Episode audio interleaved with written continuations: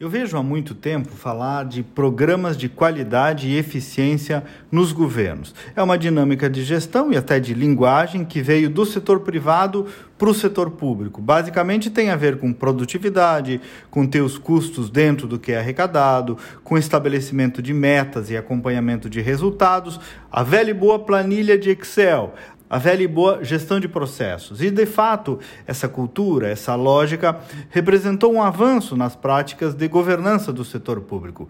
Porque é aquela história, o que não se mede não se gerencia. Então, não dá para fazer governo só com empirismo, só com intuição, só com base na pressão.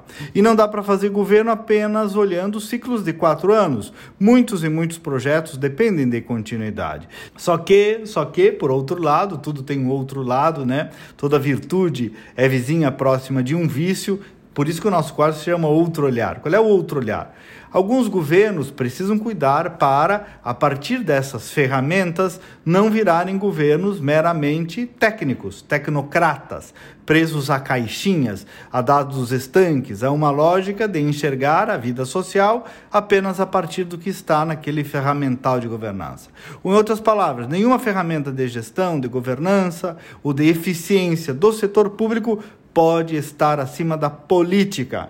Entende o que eu quero dizer? A visão política do governante, a sua sensibilidade social, o compromisso com os votos que recebeu, a interação popular que ele precisa ter, não deve, claro, sobrepujar um modelo de gestão, mas também não pode ser sobrepujado por essa técnica, por esse tecnicismo.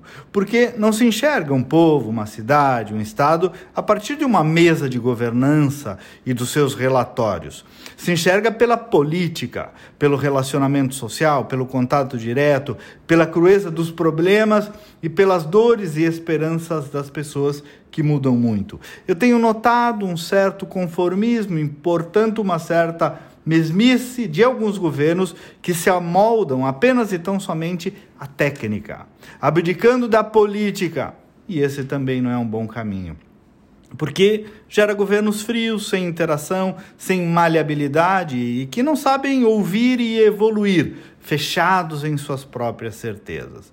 É um equilíbrio. Assim como um secretário municipal de Estado, um ministro, tem que equilibrar técnica e política, também um governo não pode ter é, um modelo de governança e gestão sem que mantenha como guia sempre a política. Ora, as decisões da política devem ser técnicas, mas em última análise devem ser, acima de tudo, políticas, no melhor sentido dessa expressão, que é o sentido do interesse público. Até amanhã e vamos com fé.